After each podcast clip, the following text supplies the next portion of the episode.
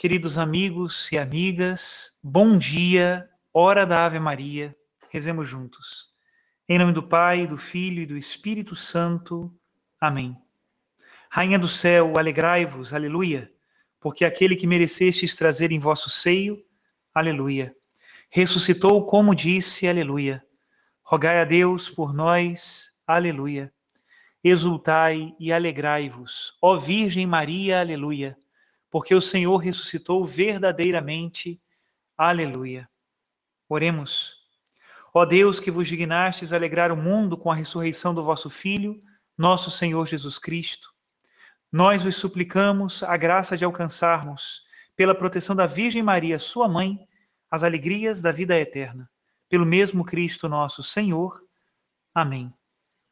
Ave Maria, cheia de graça, o Senhor é convosco. Bendita sois vós entre as mulheres, e bendito é o fruto do vosso ventre, Jesus. Santa Maria, Mãe de Deus, rogai por nós, pecadores, agora e na hora de nossa morte. Amém. Em nome do Pai, do Filho e do Espírito Santo. Amém. Irmãos e irmãs, nós estamos na sexta semana da Páscoa, esta semana que nos prepara para a festa da Ascensão do Senhor. Hoje o evangelho que nos é proposto pela liturgia começa em João capítulo 15, versículo 26 e vai até o versículo 4 do capítulo 16 de São João. E diz assim: Naquele tempo disse Jesus aos seus discípulos: Quando vier o defensor que eu vos mandarei da parte do Pai, o Espírito da verdade, que procede do Pai, ele dará testemunho de mim.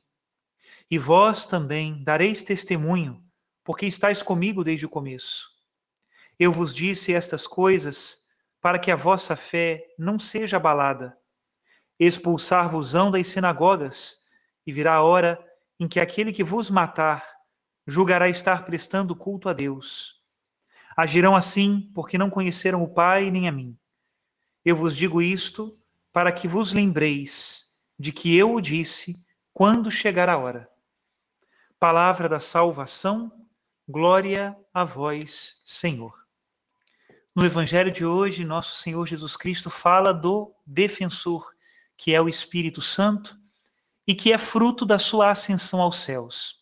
Esse defensor virá para que nós não nos sintamos nunca sozinhos.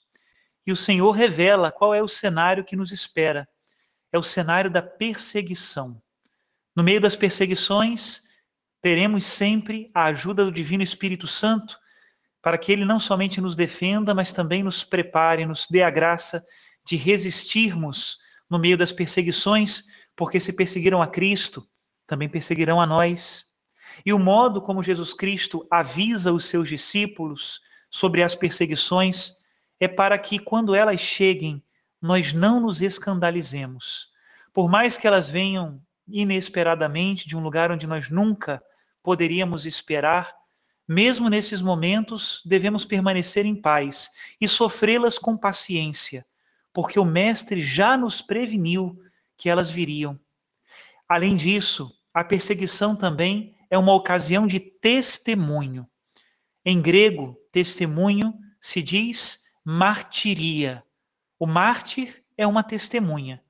E aquele que testemunha a Cristo tem um valor especial quando esse testemunho é acompanhado pela perseguição e pelo sofrimento. A verdade é que todos desconfiam do nosso testemunho. Sempre pensam que existe uma segunda intenção por trás das coisas que nós fazemos, por mais puras e simples que elas sejam. Isso não é problema. É bom que nós também nos acostumemos com isso. Mas quando chega o momento do sofrimento e nós mesmo assim mantemos a nossa opção no bem, por mais que ela seja árdua, custosa, então o nosso testemunho se torna mais evidente.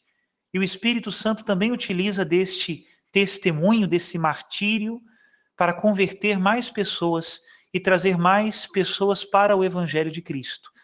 Este é o fruto do martírio. É muito famosa a frase de um escritor eclesiástico do século II, III, Tertuliano. Ele dizia que o sangue dos mártires é semente de novos cristãos.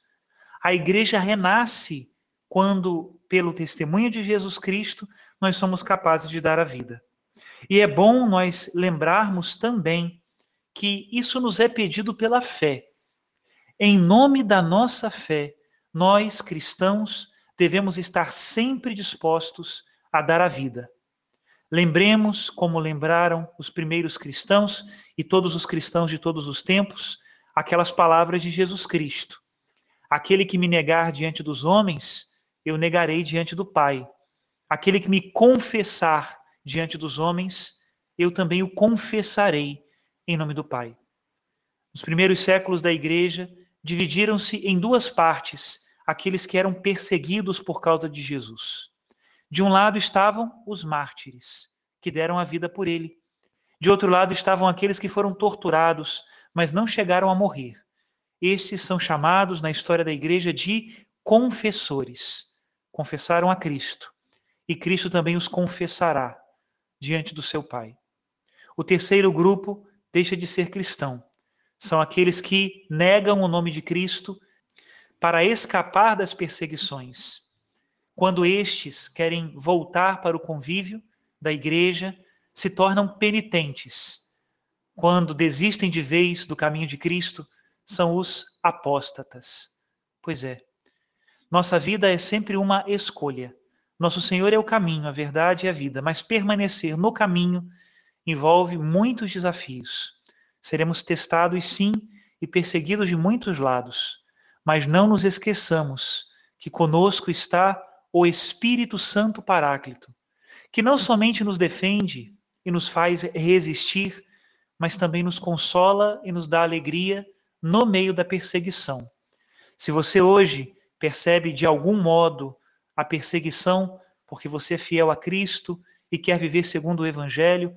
Por mais que faça coisas simples e inocentes, sempre tem alguém encontrando uma má intenção, uma segunda intenção naquilo que você faz. Não se esqueça, o Espírito Santo repousa sobre ti. Deus é o nosso defensor e ele não perde batalhas. Estamos no mês de Nossa Senhora, ela que nas suas aparições nos convida sempre à perseverança e ao testemunho. Estejamos junto com ela, num verdadeiro amor de amizade, para que ela nos ensine, nos instrua no meio da paz e também no meio da perseguição.